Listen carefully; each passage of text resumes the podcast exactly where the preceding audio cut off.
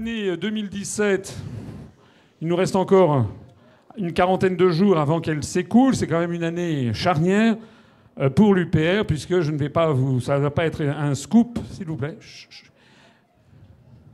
Ça ne va, pas être va pas être quelque chose de très original. C'est quand même une année où euh, l'UPR a euh, franchi le cap de la notoriété nationale.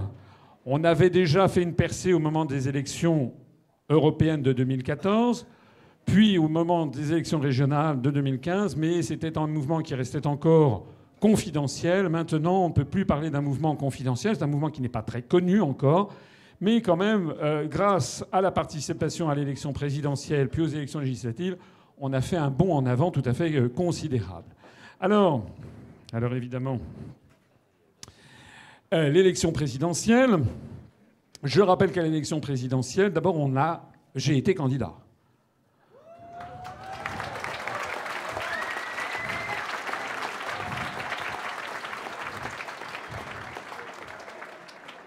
Tout le monde ne l'a pas été. Je suis même assez enclin à penser que dans cette salle, je suis le seul à avoir jamais été candidat à l'élection présidentielle. J'ai travaillé jadis, avec un ministre important qui avait été deux fois ministre de l'Intérieur et qui n'a pas été candidat à l'élection présidentielle. Donc euh, le simple fait que nous ayons été, c'est un nous de majesté, c'est en fait un nous collectif, le simple fait que j'ai été candidat à l'élection présidentielle, c'est-à-dire que vous soyez tous mobilisés pour obtenir ces parrainages et qu'on en ait obtenu, je crois, plus de 580, je crois 582 parrainages. Je salue d'ailleurs ici les, maires qui sont dans cette salle. Je crois qu'il y en a un ou deux. Merci aux maires de cette salle. Eh bien, le simple fait d'avoir été candidat à l'élection présidentielle en soi est déjà un tour de force pour un mouvement politique qui, comme vous le savez, n'a quasiment pas accès aux grands médias de masse et qui, par ailleurs, propose aux Français une rupture politique, géopolitique, économique, sociale, j'allais dire culturelle et civilisationnelle sans aucun précédent depuis la libération. Il faut avouer d'ailleurs que le fait que nos amis britanniques aient voté en faveur du Brexit a été un carburant essentiel pour nous permettre d'obtenir les parrainages, puisque à partir du moment où le Brexit a été voté, il était beaucoup plus facile d'aller voir des maires de petits villages et de leur expliquer, écoutez, ça n'a rien d'absurde ni de saugrenu, puisque les Britanniques, le grand peuple britannique vient de décider le Brexit, reconnaissez qu'il faut que, que le débat soit porté euh, sur la place euh, publique. Alors je rappelle qu'à cette élection présidentielle, j'ai obtenu 332 547 suffrages, c'est-à-dire 0,92%. Évidemment, c'est un score qui a déçu. Euh, moi aussi, je pensais qu'on ferait plus. À bien y réfléchir, ça n'est quand même pas un score aussi épouvantable qu'on veut bien le croire, parce que je n'ai eu que 1% du temps de parole dans les médias et seulement 5 semaines avant le premier tour. Euh, je rappelle que Macron, votre ami Macron, d'après les relevés du CSA, a fait 28 à 30% du temps de parole.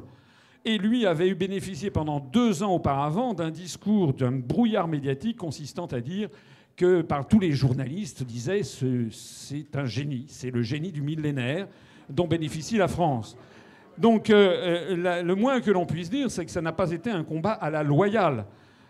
Lorsque j'ai commencé à être invité dans les télés et les radios, euh, tous les journalistes de toutes les chaînes de radio et de télévision commençaient par me dire Alors, on dit de vous que vous êtes un complotiste. Ils m'avaient jamais vu. On ne sait pas qui était le on.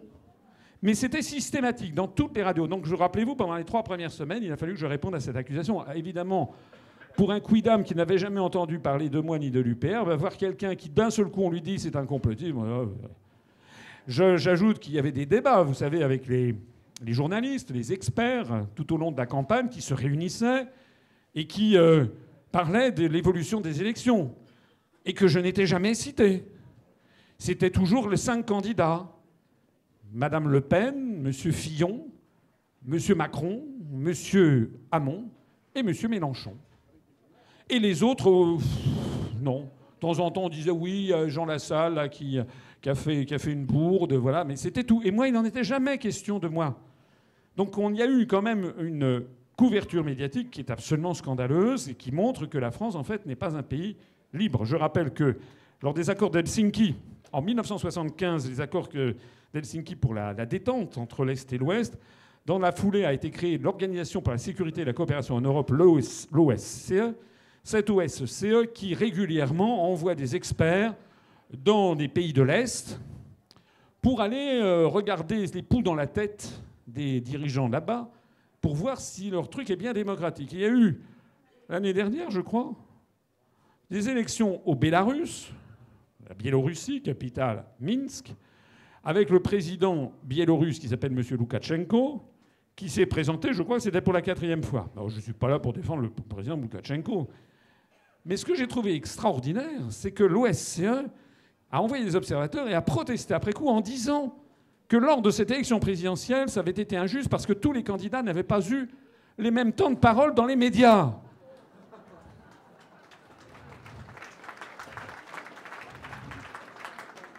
Notre problème numéro un, il est là. C'est le problème numéro un, numéro deux, numéro trois, numéro quatre et numéro cinq. C'est l'accès aux très grands médias.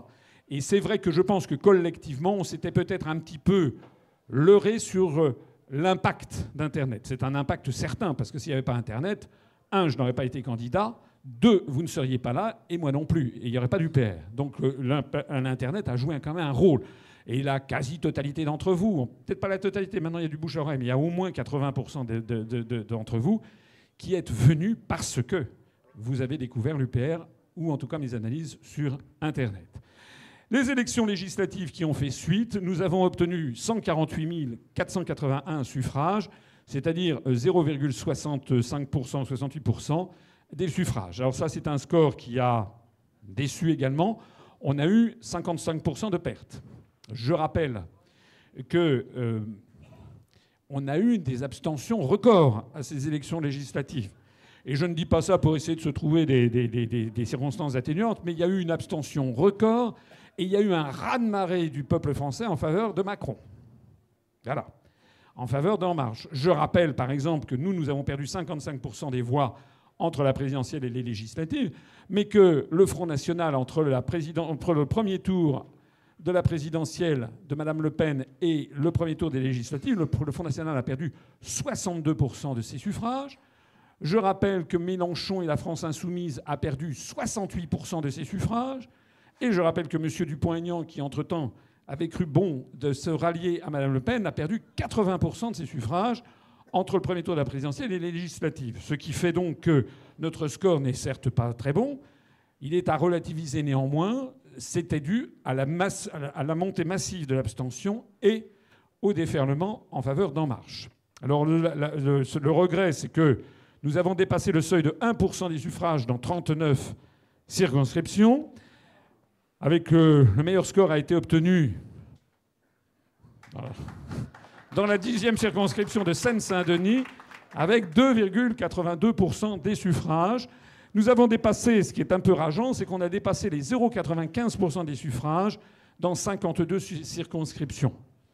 Alors c'est rageant parce que, comme vous le savez, euh, il fallait euh, dépasser 50 euh, circonscriptions pour avoir un financement public. Hein. C'est-à-dire que quelques centaines de voix en plus auraient permis de franchir le seuil de 1%. Je m'adresse ici notamment à ceux d'entre vous qui connaissaient autour de vous des gens qui disent oh non, moi je m'abstiens, oh non, non, mais ça sert à rien, etc. Si, ça sert. Parce qu'à travers toute la France, si on avait eu peut-être 400 à 500 personnes supplémentaires par rapport aux 148 481 qui avaient daigné faire le déplacement, on aurait obtenu des, plus de 50 circonscriptions avec 1% et on aurait été éligible au financement public. On n'aurait pas gagné des sommes mirobolantes, mais quand même, on aurait quand même gagné quelque chose comme à peu près 250 000 euros par an d'argent public, ce qui nous aurait permis, par exemple, de nous offrir un siège à Paris. Hein, il faut compter, pour un truc de 200 mètres carrés, il faut compter à peu près 80 à 90 000 euros par an. On aurait pu avoir également une antenne à Lille, à Lyon, à Marseille, à Toulouse, peut-être à Nantes, à Strasbourg on aurait pu avoir des petits locaux, on aurait pu également avoir, investir massivement dans d'autres moyens de communication. Donc c'est pour ça, c'est un appel que je lance ici à toutes celles et à tous ceux d'entre vous qui connaissez autour de vous des gens qui disent ah non non moi je m'abstiens non non ça sert à rien mais il n'arrivera jamais etc. Ça ça s'appelle les self-fulfilling prophecy.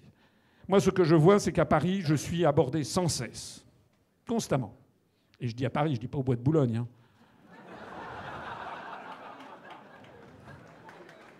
qui arrivent. À Paris, je suis sans cesse abordé par des gens qui me disent écoutez, vous êtes formidable, continuez, continuez. Alors je dis est-ce que vous avez voté pour moi? Quand ils ne le disent pas, en général, c'est qu'ils ne l'ont pas fait. Quand il y a des gens qui me disent j'ai voté pour vous, continuez. Mais quand ils le disent pas, quand je dis est-ce que vous avez voté pour moi, ils prennent un air embêté. Ah non, j'aime bien, mais non, non, non, j'ai. Euh, je dis vous avez fait quoi? Ben, Vous avez fait quoi? Ah, J'ai voté utile. C'est-à-dire, ils ont voté inutile. C'est-à-dire, ils ont voté Mme Le Pen ou M. Mélenchon. En gros, c'est ça. Voilà. C'est-à-dire qu'ils ont été victimes de cette promotion constante d'opposants, des opposants, des oppositions euh, acceptées, promues médiatiquement, que sont Mme Le Pen et M. Mélenchon, pour les raisons que vous connaissez si vous suivez mes conférences, c'est-à-dire, bien entendu, des oppositions qui sont non fongibles, c'est-à-dire qui s'opposeront elles-mêmes entre elles et donc, c'est sûr, ça permet de maintenir divisé le camp de tous les Français qui voudraient que la France récupère sa souveraineté. J'ajoute par ailleurs que ni M. Mélenchon ni Mme Le Pen ne proposent pour la, sortie de l'Union européenne, de l'euro et de l'OTAN. Rappelez-vous, quand je suis arrivé dans les médias, on me disait en on dit vous que vous êtes c'est en deux, mais en fait, vous parlez comme Mme Le Pen. Non, Mme Le Pen, ça a été confirmé avec le départ de Philippot. Mme Le Pen n'a jamais et ne propose toujours pas, et encore moins que jamais, de sortir de l'Union européenne et de l'euro et encore moins de l'OTAN. Alors, ces résultats sont un petit peu en demi-teinte, bien entendu, mais il y a quand même un résultat formidable, c'est quand même l'évolution de notre mouvement. L'évolution du nombre d'adhérents de l'UPR depuis le 25 mars 2007 a suivi cette courbe qui est à peu près exactement une courbe exponentielle. 47 adhérents fin 2007, 88 fin 2008, 158 fin 2009, 343 fin 2010, 707 fin 2011, 2158 fin 2012, 3786 fin 2013, 6733 fin 2014, 10103 fin 2015, 14531 fin 2016 et enfin 29 270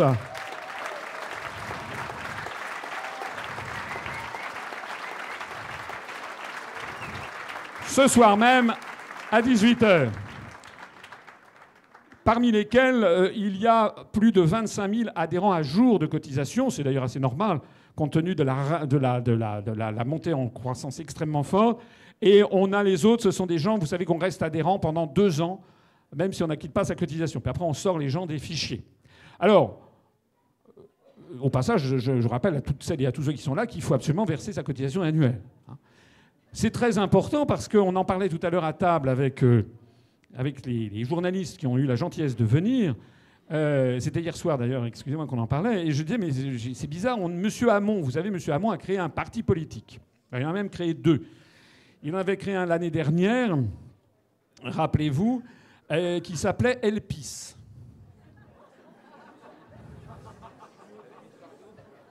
Il y avait des plaisantins qui avaient proposé une alliance avec M. Dupont-Aignan, ça aurait fait Elpis debout la France.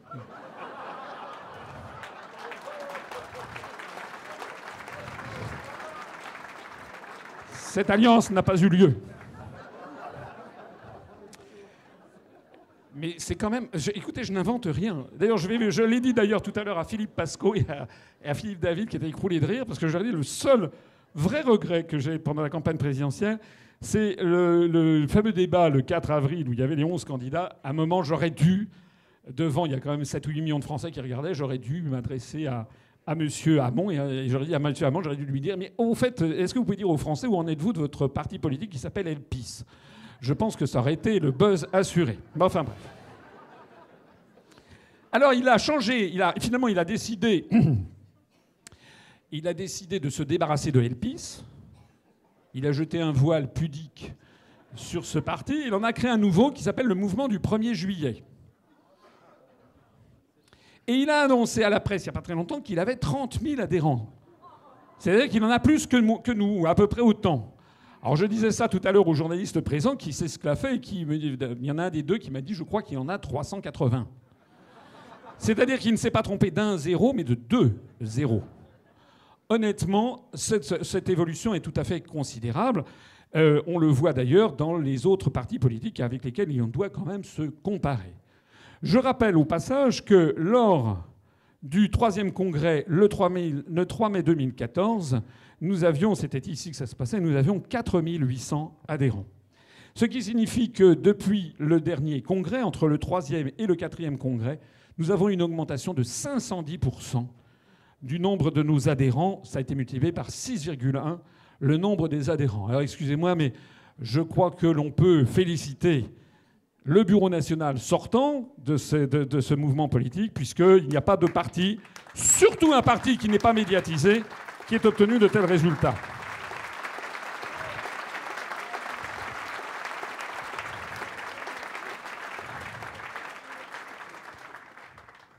Les responsables politiques, les journalistes ne s'y trompent pas. Vous avez vu quand même, moi honnêtement, je suis très reconnaissant aux personnes qui ont bien voulu venir tout à l'heure, euh, enfin au cours de la journée, parce que je peux vous dire que ce n'est pas facile d'attirer à l'université de l'UPR des, personnalités extérieures. On a, tiré des sonnettes constamment. En général, on a eu des refus de beaucoup. Euh, on a eu des messages gentils, deux messages gentils, un message, je ne sais pas si Thibault est là, Thibault Longeon. Comment? Enfin, parce qu'il avait reçu, il m'avait montré, euh, on a reçu un message de Roland Dumas, que j'avais invité, et qui m'a envoyé un message très gentil en me disant que malheureusement il ne pouvait pas venir, il a 95 ans, il est vrai, mais qu'il euh, trouvait que qu'il me souhaitait bonne chance et qu'il trouvait que ce que je faisais était très bien. Donc c'était un message sympathique. On a également eu un message de M. Chevènement, de Monsieur Chevènement qui a dit qu'il n'était pas disponible. Il a fait savoir qu'il n'était pas disponible, mais que ce n'était pas exclu qu'il puisse y venir une autre fois.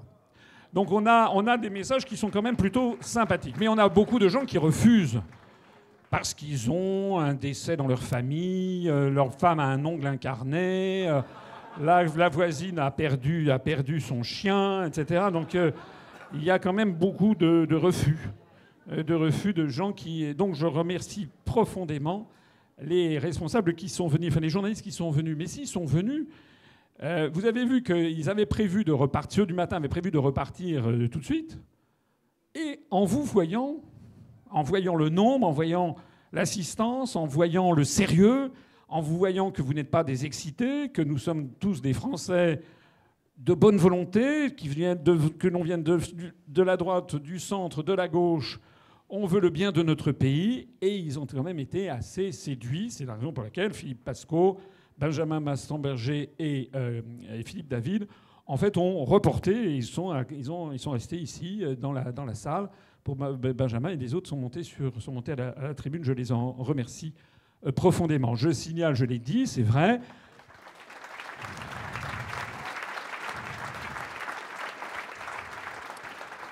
Depuis quelques semaines, j'ai des contacts. Il y a des journalistes de, de très grand renom avec lesquels j'ai déjeuné ou pris un verre.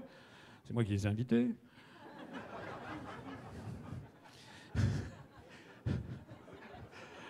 Euh, mais qui, non, non, qui sont très intéressés. Enfin, qui sont intéressés, enfin voilà, ils suivent ce qui se passe. Ils suivent ce qui se passe, ils savent très bien ce que nous faisons. J'ai été également invité, enfin, j'ai plus exactement quelqu'un qui m'a sollicité, qui est un, ancien ministre de Chirac, qui, euh, pas un des premiers ministres les plus connus, enfin, c'est pas un premier ministre, un des ministres les plus connus, mais c'est quand même un ministre qui avait compté sous Chirac, qui a demandé à me voir, que je suis allé voir avant-hier, dans euh, les locaux de ses bureaux et vous avez une conversation qui m'a montré qu'il euh, suivait très exactement ce que nous faisions et qu'il trouvait ça, franchement, il était tout à fait en accord avec la quasi-totalité de ce que je disais. Je signale également pour la petite histoire, mais je vais vous, je vais créer chez vous une frustration qui n'est pas sans me faire un certain plaisir. Nous avons également des quelques-uns, deux, trois, parmi nos adhérents, des adhérents qui, ont des noms qui nous ont fait tilter, parce que ce sont des noms très connus, et on s'est aperçu que c'était des enfants de personnalités de tout premier plan, qui, comme il est arrivé qu'il y en a quelqu'un qui en avait moins de 18 ans, on a demandé euh, l'accord parental. Et nous avons donc reçu un accord parental que je vais, mettre dans, qu'on mettra dans le musée de l'UPR. Le moment venu, voilà. Donc, euh, il, doit y avoir dans certaines familles.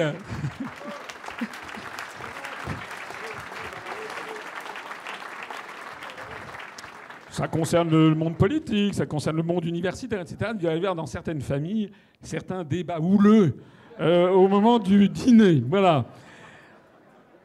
Alors, euh, ceci se témoigne aussi bah, par vous, parce que vous êtes quand même très nombreux.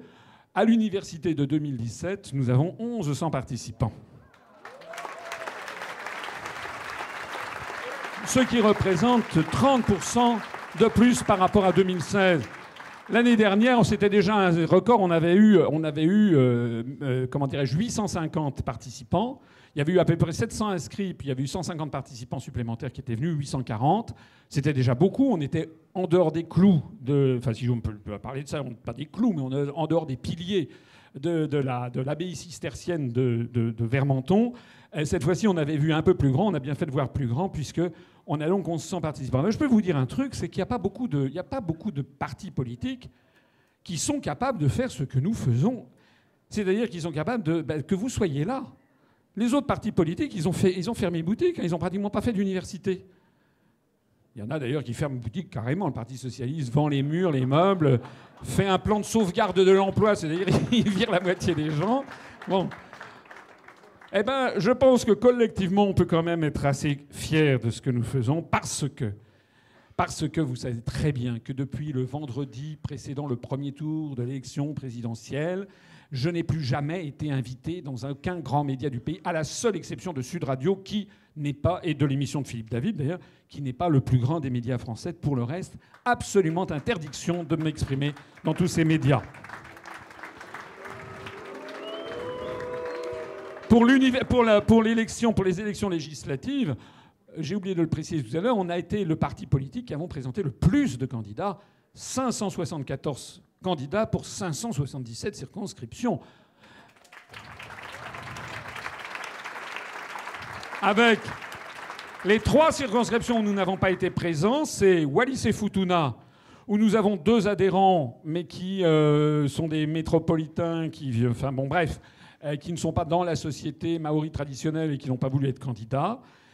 Euh, deuxièmement, c'est Saint-Pierre-et-Miquelon, où nous avons deux adhérents et qui, eux aussi, n'ont pas voulu être euh, candidats. Puis c'était très difficile, on aurait pu nommer quelqu'un.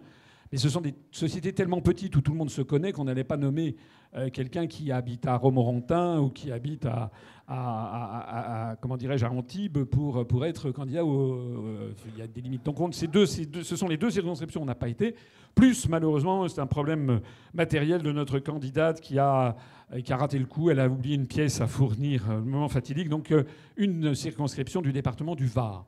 Pour le reste, on a été partout, avec d'ailleurs une parité parfaite entre hommes et femmes. Je peux vous dire que c'est exceptionnel. D'autant plus exceptionnel, il y a des gens qui râlent en disant oui, Paris centralise tout. Oui, certes, Paris centralise tout, mais vous n'avez, tous ceux qui ont été candidats, il y en a un certain nombre dans la salle, vous n'avez rien eu à faire d'autre qu'à faire campagne, vous n'avez pas eu à vous, occuper de tous les aspects financiers.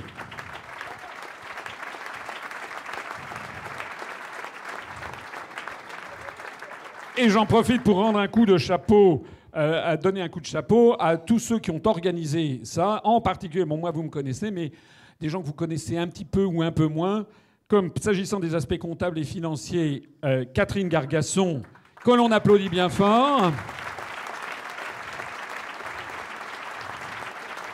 Avec, avec Benjamin Nard, qui euh, s'occupe encore aujourd'hui de répondre aux sollicitations de la, Cour, de la Commission nationale des comptes de campagne et des financements des partis politiques, puisqu'on nous demande, bah, Catherine a été obligée de justifier une dépense de 83,78 euros lors d'une. Non, parce que c'est vrai, on était allé euh, acheter des curlis pour faire, vous savez, des, gâteaux apéritifs, des trucs comme ça. On avait heureusement fait des photos, donc on est obligé de montrer qu'on a eu des buffets et qu'on avait dépensé. Non, c'est vraiment très important. Hein, c'est très très important, c'est que nous avons, euh, nous avons réussi ce tour de force et tout en centralisant à Paris. Je voudrais rendre également hommage euh, dans les équipes parisiennes à Adrien Riondet qui, était, qui faisait office de secrétaire général. Et à Rémi Renault qui a fait un travail considérable pour trouver avec vous les 574 candidates et candidats. Rendre également un grand hommage eh à nos délégués régionaux et nos délégués départementaux qui ont contribué à la sélection des candidats. Et rendre hommage aussi eh à, nos, candidats, à nos candidates et nos candidats, parce que pour presque tous, pour presque tous, pour presque tous, c'était la première fois qu'ils étaient candidats à une élection. Et donc, euh, je sais bien ce que ça représente pour des gens. Il y a beaucoup, beaucoup, la grande majorité des adhérents du Père n'ont jamais été adhérents à un parti politique. Alors, a fortiori, se lancer dans le grand bain en étant candidat aux législatives, ben, c'est pas évident. Un grand merci à toutes et à tous. Vraiment, kokoro kara, comme on dit en japonais.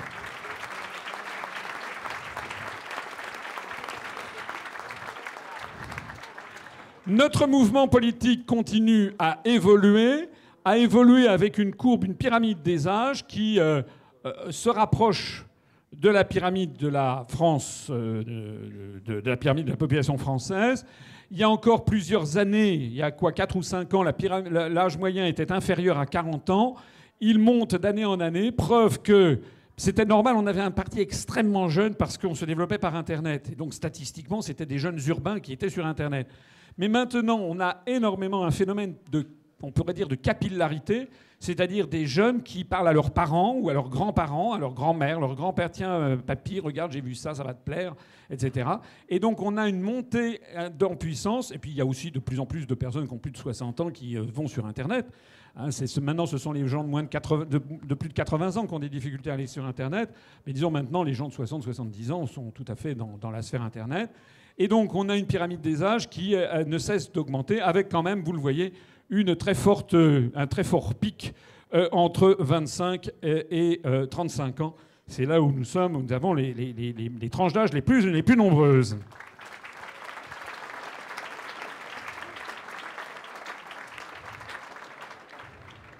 Vous noterez également que l'on a se développe les moins de 20 ans, et même depuis quelques, depuis quelques semaines, depuis quelques, oui, euh, les moins de 18 ans parce que l'UPR n'est pas interdit aux moins de 18 ans? L'UPR est autorisé aux 16-18 ans. Et on voit quasiment toutes les semaines arriver, je vois arriver des messages de, j'allais dire d'enfants, c'est presque un, en tout cas d'adolescents qui ont euh, parfois moins, de 16 ans. Euh, l'autre fois, j'étais allé à Lille, il y avait un enfant qui avait, qui avait 11 ans qui est venu me voir, il était venu tout seul et pour me demander un, un autographe. Il était sans ses parents. Euh, et de façon plus générale, c'était à la foire de Lille, de façon plus générale, on a actuellement des, jeunes qui ont 15, 16 ans, etc., qui euh, m'écrivent et qui disent voilà c'est formidable, je une affiche, j'attends d'avoir euh, j'attends d'avoir 16 ans pour pouvoir adhérer, ou alors j'attends d'avoir 18 ans parce que mes parents veulent pas que j'adhère, etc. Donc on a un phénomène quand même très intéressant de développement dans toutes les tranches d'âge. Je signale également que nous avons une augmentation significative euh, du nombre de femmes. Ça c'est Maintenant, nous avons 75% d'hommes. «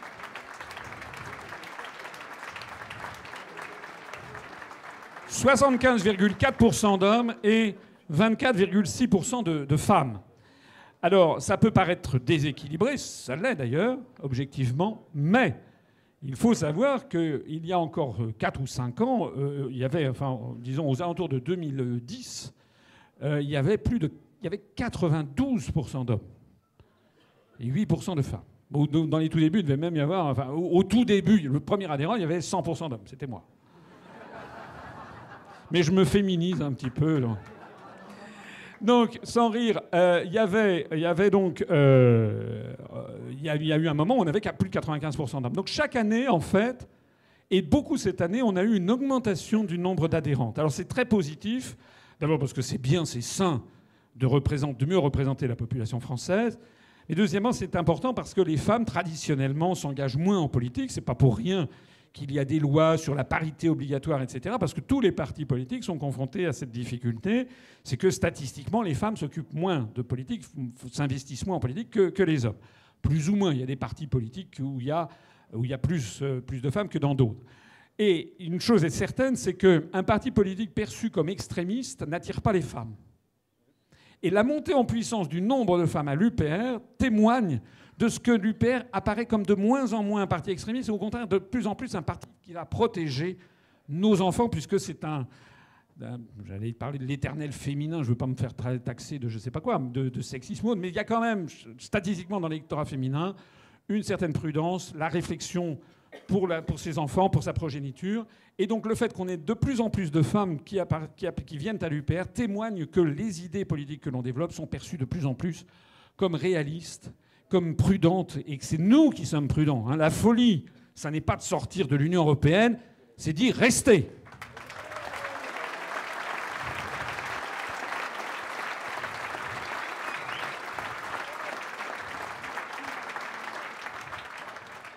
Un bonheur n'arrivant jamais seul, je vous signale que nous faisons des cartons sur euh, YouTube.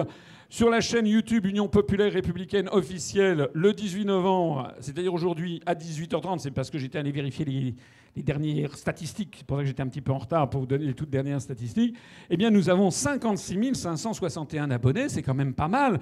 Et j'invite toutes celles et tous ceux qui ne l'ont pas encore été de le faire, d'aller s'abonner et de suggérer tout autour de vous à s'abonner. Parce que ça vient tout à l'heure. Mais je parlais tout à l'heure avec, euh, euh, Benjamin Maston-Berger qui travaille avec Polonie TV. J'ai oublié de citer aussi euh, Jean-Michel Quatrepoint. Euh, Polonie TV, ils ont maintenant, ils sont très contents, ils ont 8000 abonnés. Alors évidemment que c'est beaucoup plus difficile pour eux parce que c'est payant, alors que nous c'est gratuit. Mais enfin, vous voyez quand même que Polonie TV, il y a 8000 abonnés payants, nous, on a 56 561 abonnés gratuits. Donc euh, allez-y, si vous êtes abonné sur la chaîne YouTube, vous êtes immédiatement informé de toutes les nouvelles publications. Ça vous permet de le diffuser. Hein. Donc je le dis vraiment, adhérez massivement, abonnez-vous massivement, c'est gratis en plus. Et j'ajoute que nous avons également 15 283 500 de vues cumulées sur cette chaîne.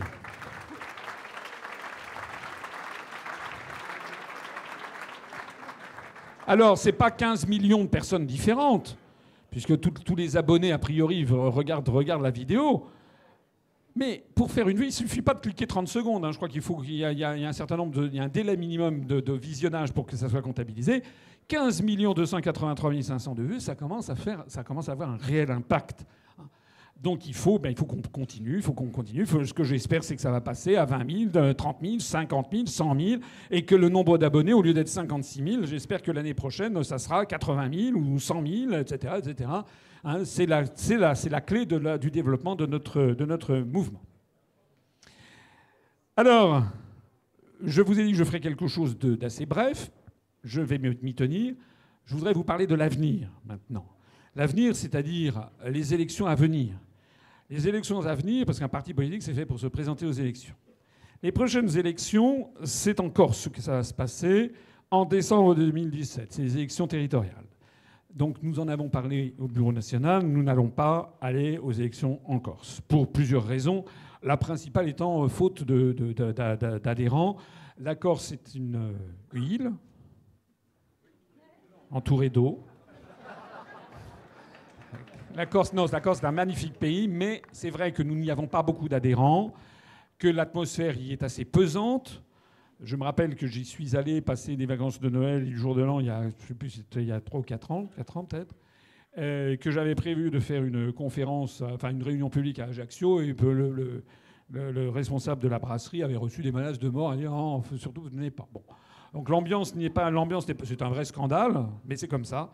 L'ambiance n'est pas terrible. Euh, et en ce moment, bon, c'est évidemment euh, les nationalistes, on le vend en poupe parce que les médias n'arrêtent pas de promouvoir les nationalistes, de, montrer que c'est. Euh, vous savez que la région Corse a d'ailleurs soutenu la, la déclaration d'indépendance de la Catalogne et que tout ceci est laissé par le pouvoir central parisien se développer puisque en réalité il y a cette, cette politique qui consiste à démembrer les États-nations. Donc nous n'allons pas aller en région Corse parce que nous n'avons pas les reins suffisamment solides pour y être pour le moment.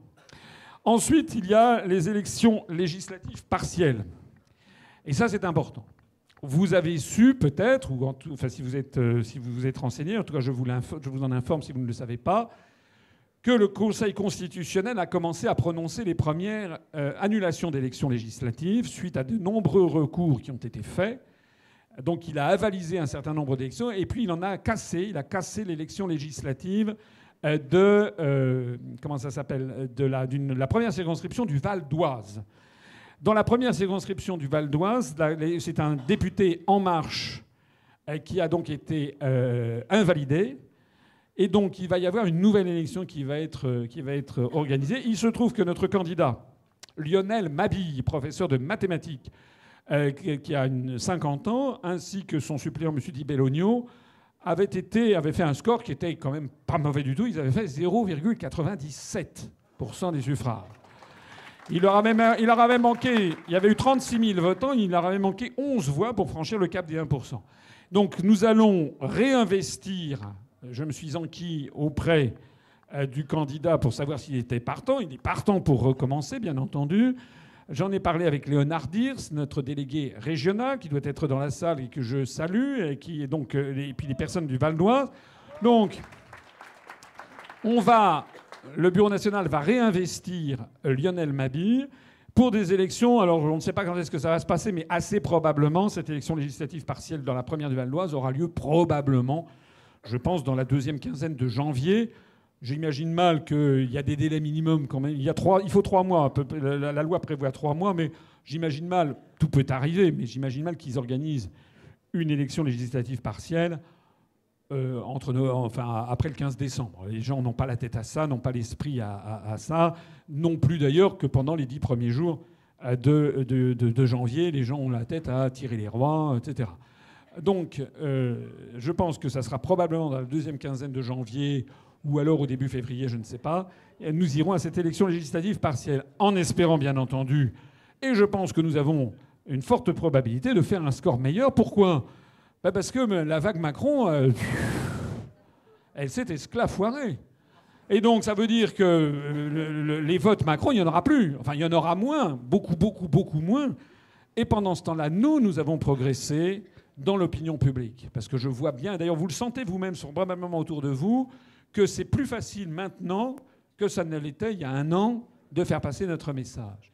Donc, comme il nous avait manqué que 11 voix, il faut espérer qu'on dépassera les 1%. Et pourquoi c'est important? Parce que si on dépasse les 1%, eh bien, nous aurons eu aux élections législatives 40 circonscriptions, on aura dépassé 1%. Et s'il y a d'autres élections législatives, il va y avoir certainement d'autres élections partielles organisées, d'autres élections qui vont être invalidées. Eh bien, je signale, au cas où vous ne le sauriez pas, que si dans chacune de ces élections on se présente et que si on arrive à dépasser les 50, eh bien, à ce moment-là, on sera inéligible au financement public. À partir du moment où on aura le 50e. Ce n'est pas uniquement cet appât du gain qui nous motive, c'est également, bien entendu, le fait d'être présent à toutes les élections pour que les gens nous repèrent. Ensuite, il va y avoir les élections territoriales en Polynésie française en avril 2018, où, selon toute probabilité, nous allons également aller. Je signale qu'en Polynésie, nous avons quand même 150 adhérents à peu près, et que sur les trois circonscriptions de Polynésie, Dominique Tixier, euh, qui, est, euh, qui habite, est d'ailleurs euh, d'ascendance à la fois métropolitaine et maori, est que Dominique Tissier a quand même euh, obtenu 1,06% dans la circonscription de Punaauia. Donc fait partie des 39 circonscriptions, on a dépassé 1%. Et donc je me suis entretenu avec elle ainsi qu'avec euh, Jérôme Gazior, notre délégué euh, de Polynésie. Et on va essayer, alors dans un contexte local très particulier, mais enfin c'est quand même un contexte qui va nous permettre de nous faire connaître. Et j'ai prévu tâche ingrate s'il en est, d'aller à Tahiti euh, au mois d'avril prochain, au mois de février-mars prochain pour aller soutenir nos équipes. Voilà. Non, mais ça pour y faire aussi campagne parce que c'est important. Euh, c'est important. Euh, c'est important. Ensuite, toujours dans les élections à venir, ça sera toujours dans, ça sera toujours dans le Pacifique, mais un petit peu, beaucoup plus à l'ouest. Ce sera les élections en Nouvelle-Calédonie euh, qui auront lieu en novembre 2018. Il s'agit du référendum d'autodétermination de la Nouvelle-Calédonie suite au fameux accord de Matignon. Alors ça, c'est également, là aussi, je me sacrifie pour la patrie, puisque je partirai donc en Nouvelle-Calédonie au mois, de, au mois de juillet ou je ne sais pas quand, euh, pour aller sur un sujet qui est d'une très grande importance, puisqu'il s'agit de l'indépendance ou pas de la Nouvelle-Calédonie.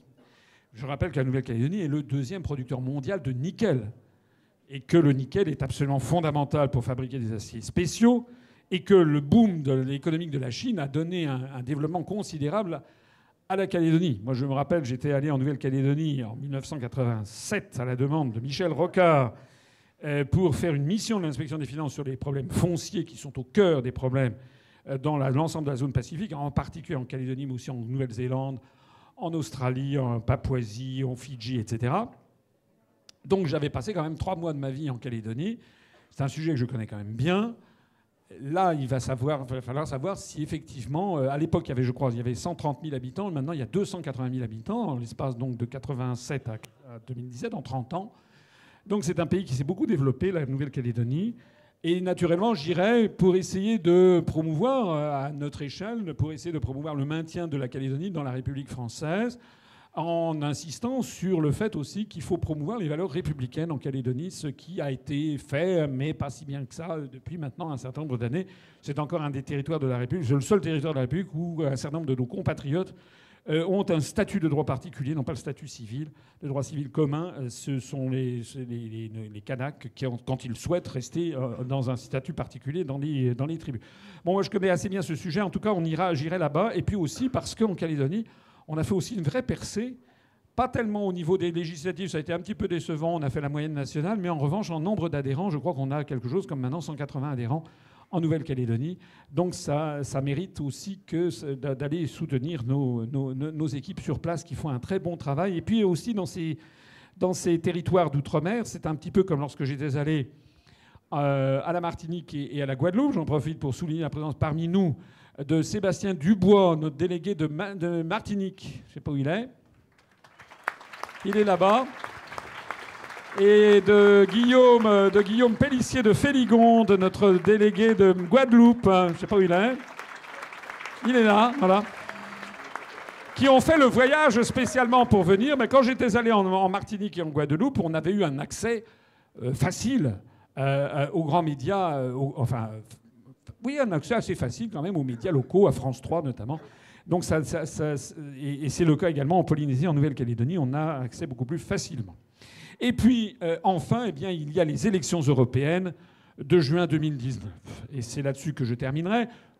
Pas tout à fait. Il y a un mot à dire ensuite sur les élections municipales de 2020, mais les élections européennes de juin 2019 doivent d'ores et déjà nous préoccuper. Il s'agit, c'est dans un an et demi. L'objectif que nous nous fixons, bien entendu, c'est de participer aux élections européennes. On y a été en 2014. Mais on va y aller, évidemment, en juin 2019. Alors certains disent, oui, mais vous êtes contre l'Europe, pourquoi vous présentez-vous? Ben oui, mais euh, c'est pas parce qu'on est contre une structure qu'on ne se présente pas aux élections quand elle se présente. Rappelez-vous, le Parti communiste français, pendant des décennies, voulait abattre la démocratie bourgeoise, établir la dictature du prolétariat. C'était dans le programme noir sur blanc du Parti communiste français jusqu'en 1976, où euh, il a retiré le principe de dictature du prolétariat. Ça n'empêchait pas le Parti communiste français de se présenter à toutes les élections et d'ailleurs d'y faire des scores parfois très tonitruants, comme 28%, je crois, en 1947. Je rappelle plus près de nous que si le Royaume-Uni est sorti, a décidé, le peuple britannique a décidé de sortir le Royaume-Uni euh, de l'Union européenne avec le Brexit, c'est parce qu'il y a eu un nouveau parti politique qui s'est appelé le UKIP, United Kingdom Independence Party, de M. Nigel Farage, qui s'est fait connaître, qui s'est beaucoup développé. Or, Nigel Farage, ce qui l'a rendu célèbre, c'est justement d'avoir été élu au Parlement européen, où il faisait des diatribes assez extraordinaires. Donc c'est bien en participant aux élections et dans ces élections-là que l'on pourra se faire connaître. D'ailleurs, il y a d'autres partis politiques qui sont représentés au Parlement européen et qui sont euh, tout à fait euro-critiques. Et puis, bien entendu, pour nous, c'est évidemment une tribune nationale. J'ajoute que on ne sait pas encore quel va être le format de ces élections. depuis plusieurs élections, en tout cas c'était le cas en 2014, c'était huit circonscriptions interrégionales. Vous vous rappelez, on avait d'ailleurs été présent dans les huit circonscriptions interrégionales. On prête, il y a eu des échos de presse, je ne sais pas si vous les avez vus, on prête à M. Macron l'idée de revenir à un scrutin de liste national sur l'ensemble de la France, avec 74 noms, au lieu que ça soit disséminé. Alors on ne sait pas ce que ça va être. Nous, nous plierons bien entendu aux deux situations. Il est exact, en tout cas, que si on avait un scrutin de liste national, il serait sans doute plus facile d'avoir un ou deux députés que d'avoir des listes par grande région, où là, il faut atteindre quand même 5 ou 6 J'ajoute également quelque chose de très important sur ces élections européennes, c'est qu'elles vont intervenir en juin 2019, c'est-à-dire trois mois après le mois de mars 2019. Or, le mois de mars 2019 est un mois très important, puisque c'est la date qui a été annoncée par le gouvernement britannique comme la date où il sortira de l'Union européenne bel et bien. Ça veut donc dire...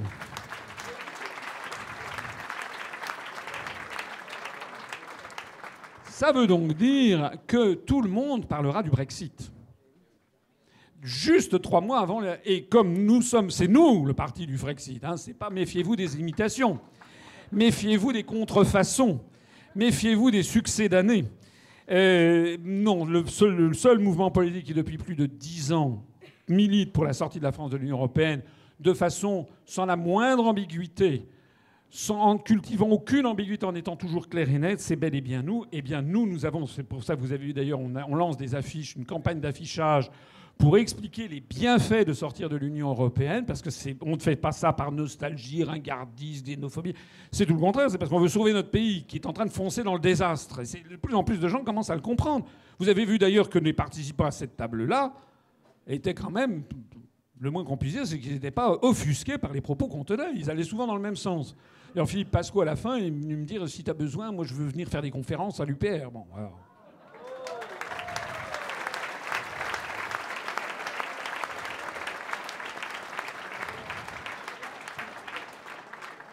Donc, nous lançons nos campagnes. Il ne faut pas avoir. Les gens disent Ah, ça fait peur le. Mais oui, tant mieux que ça fasse peur. Eh oui. Mais vous savez, si, euh, en, juillet 40, on avait dit aux Français, il y avait eu un, référendum, De Gaulle, il aurait fait moins de 1%. Hein. parce que ça faisait peur aux Français de poursuivre la résistance. Hein. Donc il y a des moments à partir duquel, comme le disait De Gaulle, il faut être l'homme d'une grande querelle.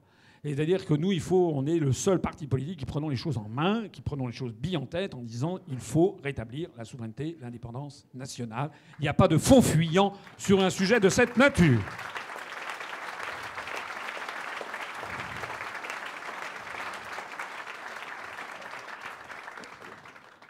Je vous ai promis de ne pas parler trop longtemps, je m'aperçois que c'est quand même déjà le cas. Il est temps de conclure.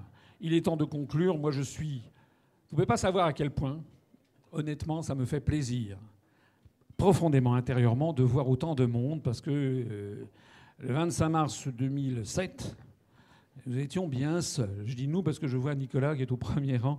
il y a peut-être Christina Note, je ne sais pas où est-ce qu'elle est, vu. Là-bas Elle est là, Christina Levez-vous, ceux qui faisaient partie. Elle est là-bas, tout au fond. Christina et Nicolas Tervert au premier rang. Voilà, Nicolas et Jean-Philippe Archeny. Ces trois personnes. Et Michel Quénin. Quatre personnes qui étaient là lors du congrès fondateur du 25 mars 2007. Ils peuvent témoigner qu'il n'y avait quand même pas beaucoup de monde, euh, que c'était un jour pluvieux dans un minable gymnase de, Paris, de la Porte Pouchet, qui d'ailleurs m'avait été refusé dans un premier temps et que, euh, et que bon voilà, c'était, c'était un petit peu. Euh, et la suite des événements pendant plusieurs, pendant deux ou trois ans avait été extrêmement faible. Mais maintenant, je pense que vous pouvez tous constater euh, que, ben, que c'est, vous avez tiré le gros lot, en définitive. Vous avez misé sur le bon cheval. Si on continue à ce rythme, euh, dans trois ans, euh, au Congrès, dans trois ans, euh, il pourrait y avoir non plus, non plus 30 000, mais si on multiplie encore par 6, ça fait, ça fait 180 000 adhérents. Ah. Alors, je ne sais pas si on arrivera à ça, mais je l'ai dit depuis le début à toutes celles et à tous ceux qui m'ont fait confiance. Je l'avais dit depuis le début, j'avais dit, écoutez, on n'a pas d'argent, on est soutenu par personne, mais comme c'est la vérité, et que la vérité finit toujours par l'emporter sur le mensonge, je ne vois pas par quel, par pourquoi nous pourrions baisser. Effectivement, on était, j'étais tout seul. Je l'avais dit, on ne peut qu'augmenter. Eh bien, je poursuis, je persiste et signe. Nous ne pouvons que continuer à augmenter parce que, parce que nous avons raison et parce que l'histoire nous donne raison, parce que les événements nous donnent raison, parce que de plus en plus de Français se tournent vers nous et nous donnent raison. Et pourquoi est-ce que...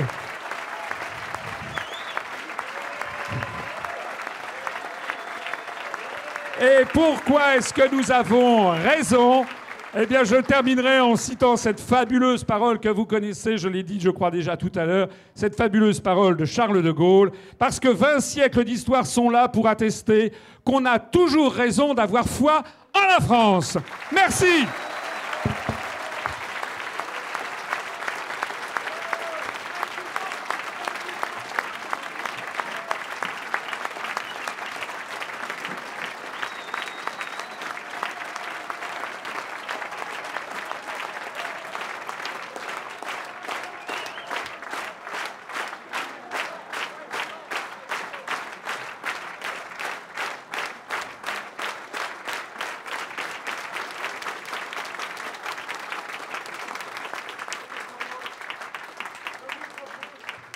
Je vous propose de chanter tous ensemble notre hymne national. Merci.